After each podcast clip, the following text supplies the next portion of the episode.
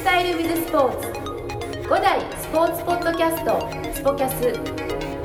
スポーツを通じて人々の健康生活の実現を目指す。5大グループの提供でお届けいたします。はい、それでは、えー、聞く手に第3回目、えー、懲りずに、えー、またこの回あの大好評というところで、えー、また実施したいと思いますが。今日も、えー、大橋コーチと正木コーチです。よろしくお願いします。よろしくお願いしますいやーあのーこれもうねリスナーさんの問い合わせが半端ないっていうところですね、えー僕の方にはもう届いてるんですけども。いやもうこれはあのもしかしたらもうあ新しいもうあのススポキャスじゃなくて聞く手にっていうのがもうもしかしたら生まれかねないんじゃないかなって予感がしてるんですけど、えーまああの2人はもうちょっと疲れてますけどね若干。あの懲りずに今日もお話あの楽しいお話を。聞いてうまくなるテニス聞いてうまいなね。えー聞く手によろしくお願いします。今日のテーマはですね。今日のテーマは？えボレ。ーボレ。えーボレ。ーもうシンプルにボレ。ー、え。ーまあシンプルにボレーって言ってもねフォアハンドバックハンドってありますけど、まあ、今日は特にちょっと僕今日決めてきたんですよ。あのグリップ握り方ボレーののグリップって結構みんな感覚違うと思うんですよね。うん。あの、まあ、いいわゆるもう思いっきりコンチっていう人もいれば、あのそうじゃなくて若干ちょっとイースタン寄りとか強いて言うならあの結構プロの選手でも時々いますけど結構ウエスタンぐらいで握ってねあのやる人もいると思うんですけどグリップまず正木コーチ。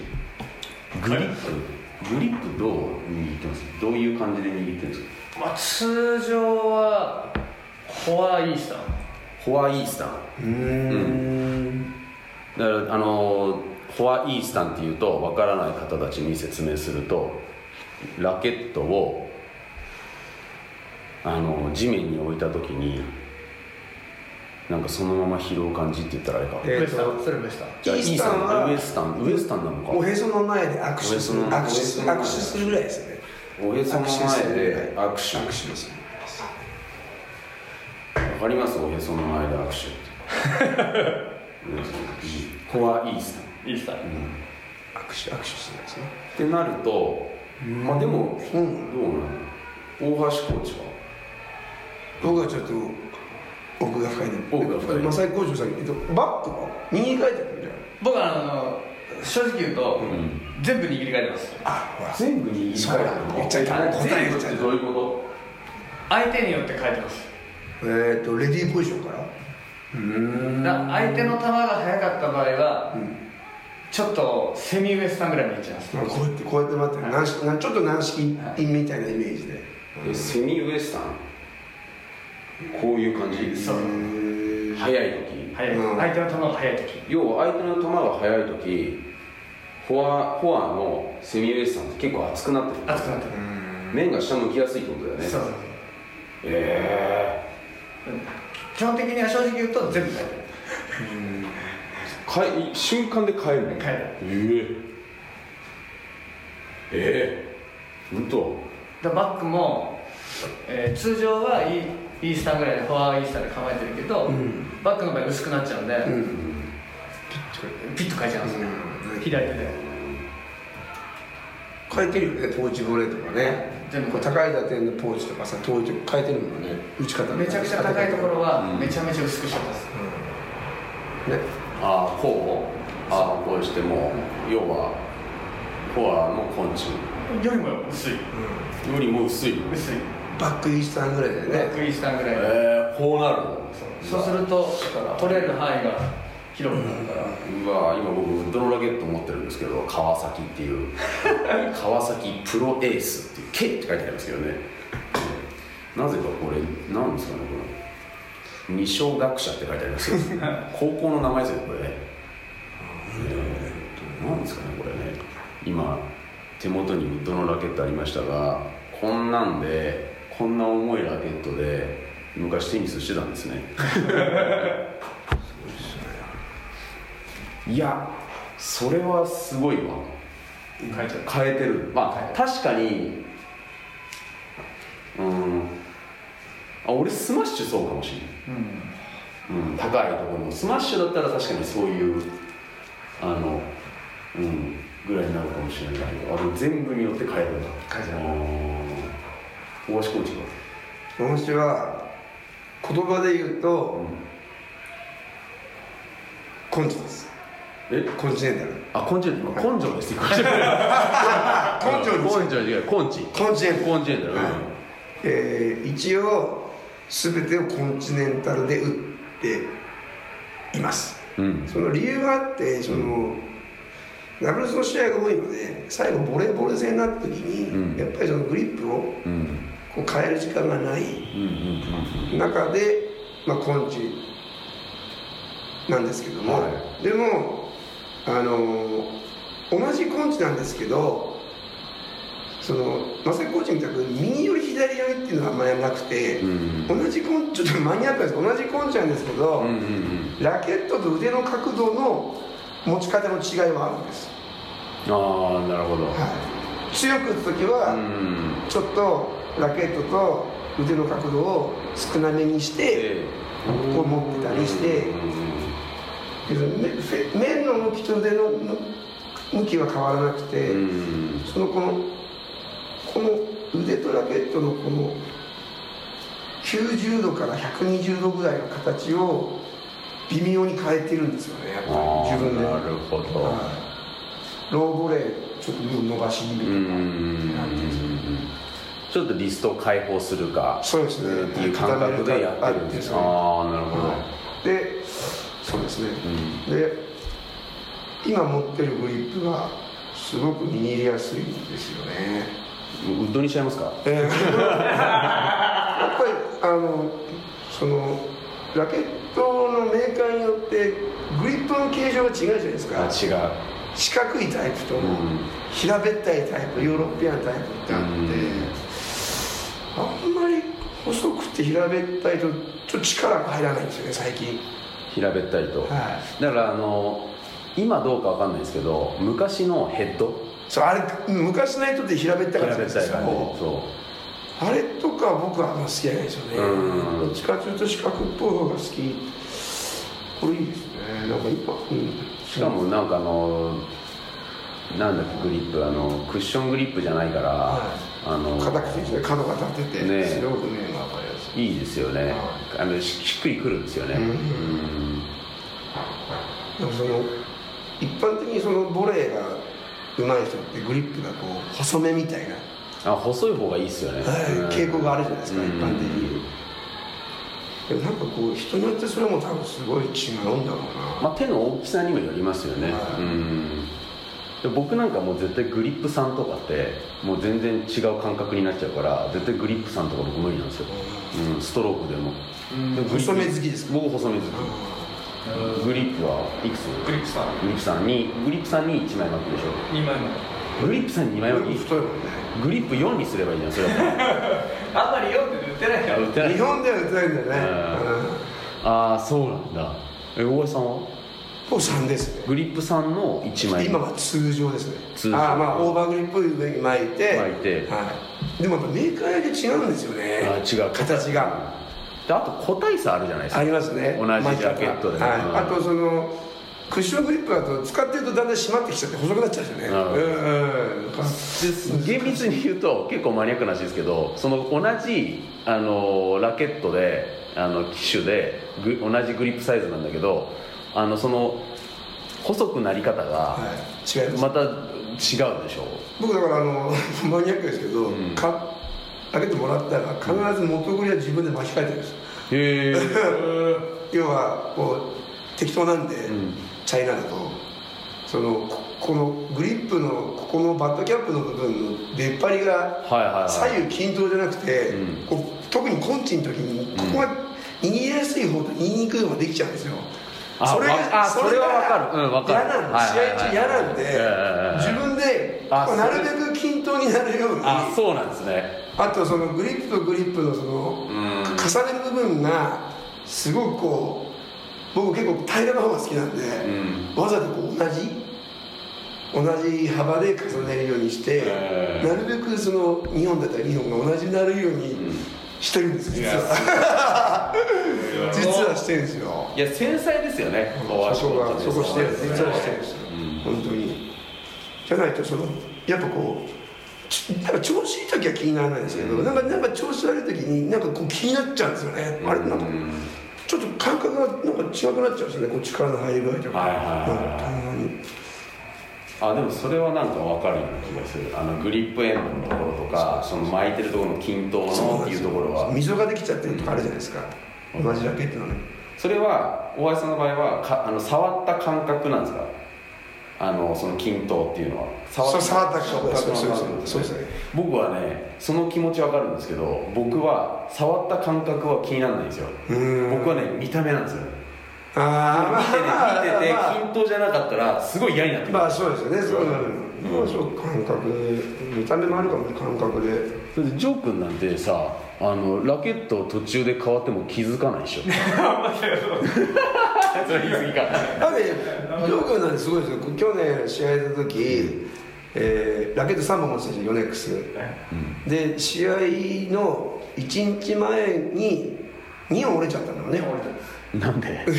練習しすぎてね。ガッツが切れちゃったじゃん。ラケットが折れちゃった。折れちゃったであれ折れちゃった力がね強すぎるんだよね。なんであんな力強いんだろう、ね、折れちゃった折れちゃったからラケットないですえちなみにちょっと話飛ぶけどヨネックス使ってたじゃん？ラケットを、なんか自分で買って。で今何なんかさ違うの使ってるでしょ。今ダメ。今ダルプなんだ。今もうもうやめたんでやめた一時期ヨネックスやべえこれいいとか言ってて。折れちゃったから折れちゃって。で今ダンロップになりそうだよダンロップの CX200 の一番重いやつ。いいね。315g あれいいよね。新しいやつ？あれ打ちやすいあ本当。うん。打球感もいいよねヨネックスやっぱ合わないのかななんかね。うん。でもいいラケットだよねヨネックス。いやいいラケット。全部いいよね。あのなんかダメっていうのがないヨネックスはいいっすよ。グリップが均一。メイドインジャパンメイドインジャパンあグラックスで多分巻き替えなくても大丈夫。うんすごい。さすがねあのねいいですよね。ジョー君はね力が強すぎるんだよね。それすぐ折れちゃう。俺折れちゃう。折れちゃう。うん、あの決してねあのヨネックスさんのラケットがいや悪い悪いわけじゃなくてあの全てにおいてあのやってたらラケットの方が負けるっていう、うん、それすごいよな。ダンロップも変えてもうグリップエンドが折れちゃって一回変えてもらった。あ本当。うわすごい。よだ握力がすごいんだろうね。いくつぐらいあるの握力？いやでもそんなない。の本当ご50いくかいかないまあでも50あれば十分ですよね、うん、でもまあめちゃくちゃ強靭なって言ったらね、670とか出てきちゃうけどね、とリンゴを潰せないし。リンゴ潰せない。う んでもそのグリップのところっていうのはいろいろありますよねこれだけ聞いてもね。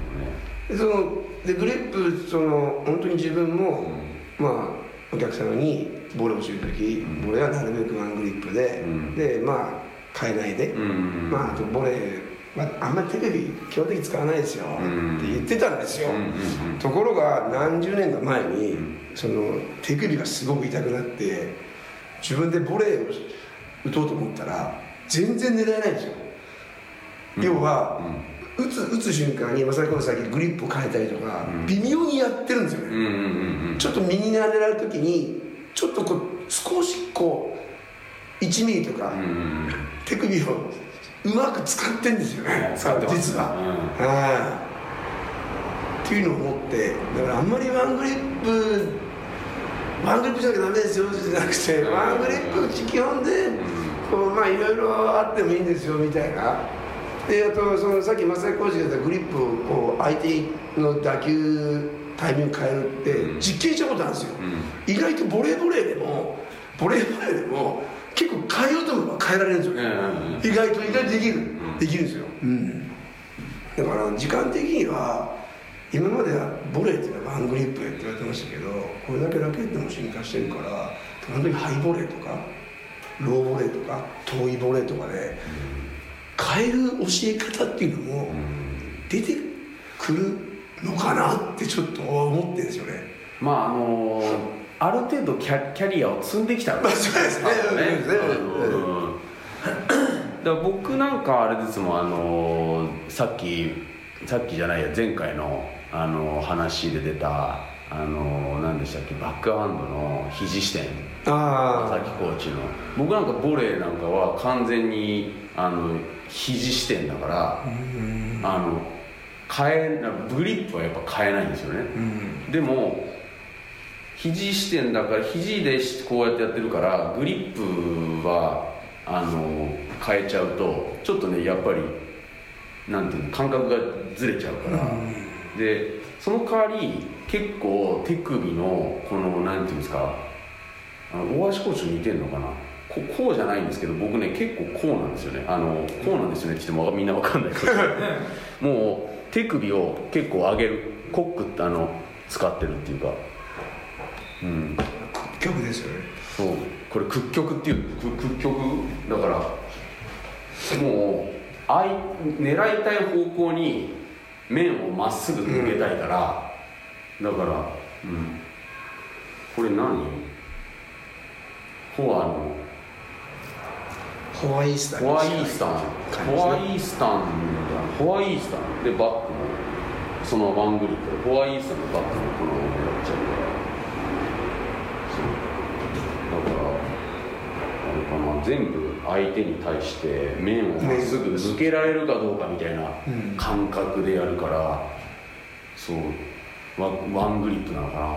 うん。だから変え変えないっていうか変えるとなんか変になっちゃう。僕あの石崎さんのボールは SSC 仕込みなんじゃないんですか？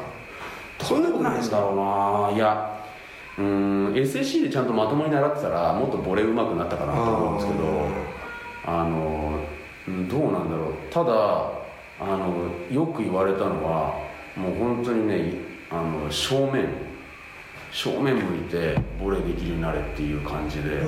だからあの横向いてあの、ま、やった方がまっすぐ向けるからあれじゃないですか。あの作りやすいですよね横向きの方がね、でも要は横向いちゃうとあの次遅くなっちゃうから、もうそのままこうやっていけるような形をなんかね作れ作れって言われて、でもね子供とか子供の時ジュニアの時は難しかったですよね。すごい難しかった。やっぱ横向いた方が形作れるから。うん。こうやった方が、うん、そこは結構ね苦労しましたけどねボレーってね。まあでもグリップって横向いた方がグリップの形はたくさんあった。あのたくさん作れるっていうか。そうですね。うん、体が横向いた方がね。でも正面向いたままボレーってなるとグリップがちょっと作りにくいっていうか結構限定されてくる、うん、これはねでもちょっと奥深いところですよね。僕はなんかボレーを独学で勉強して、まあ、もちろんお上手な方のボレーとかを見たり聞いたりしてでもその一番大事なのはテニスの戦術でいうとボレーっていうのは相手の時間を奪ううんわけじゃないですか、うん。ねだから打点はできるだけ前の方がいいと。うんうん。っていうのはまあ確かにその通りだな。例えばあのダブルスで一般的なサーブボレーとかも、うんやっぱりこうサーブってできるだけ前に行って相手より早く前でボレーをするっていうのが結構、まあ単純だけど大事じゃないですか、うん。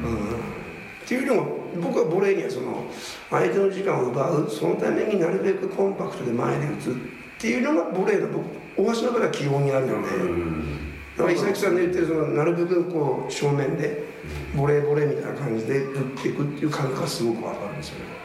そうだからそっちの方があのまあなんていうんですかね。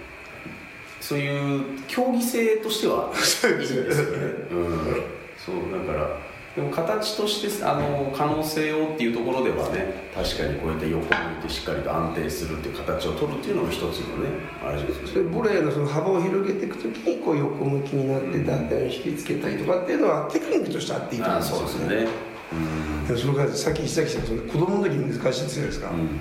確かにキッズにボレーをしてるとうん全然できないんですよね、うん。子供ってボレーできなくない。ストロークはなんかこうできるじゃない？なんかこう、ボレーがさ大人みたいに打てないよね。すごく。打てないですよね、あれはやっぱり足でいけないんですよね。何なんですかね。なんか感覚がないのかななんかたああふわっとしたボールにこうやって体合わせていくって結構難しい動作ですよね、僕なんかあの過去に感銘を受けたのはあのね元デビスカップの選手ですけど太田茂さん。あ太田茂さんはまあダブルスでねあの日本のトップになられて、あの活躍された方ですけど。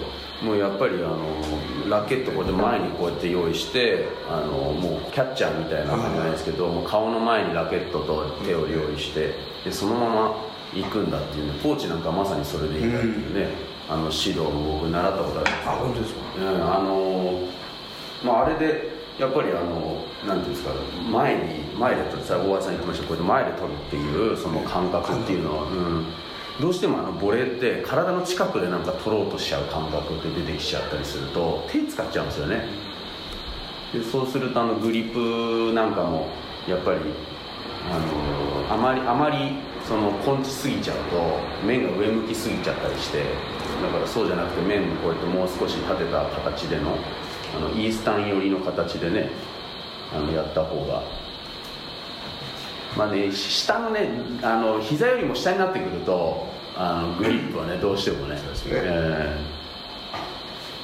いやでもね僕が衝撃だったのはあの正木コーチがあのボール一球一球に返してあのミリ単位でグリップを変えていくという衝撃的な事実を。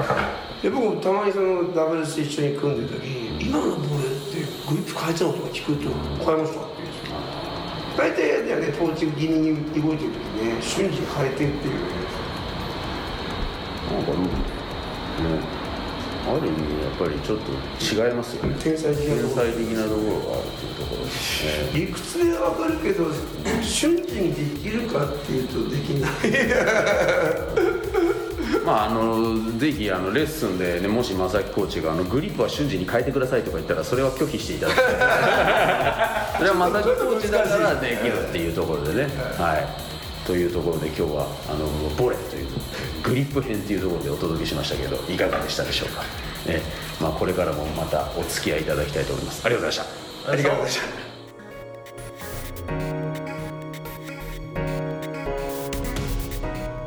この番組は提供5大グループプロデュースキクタスでお送りいたしました。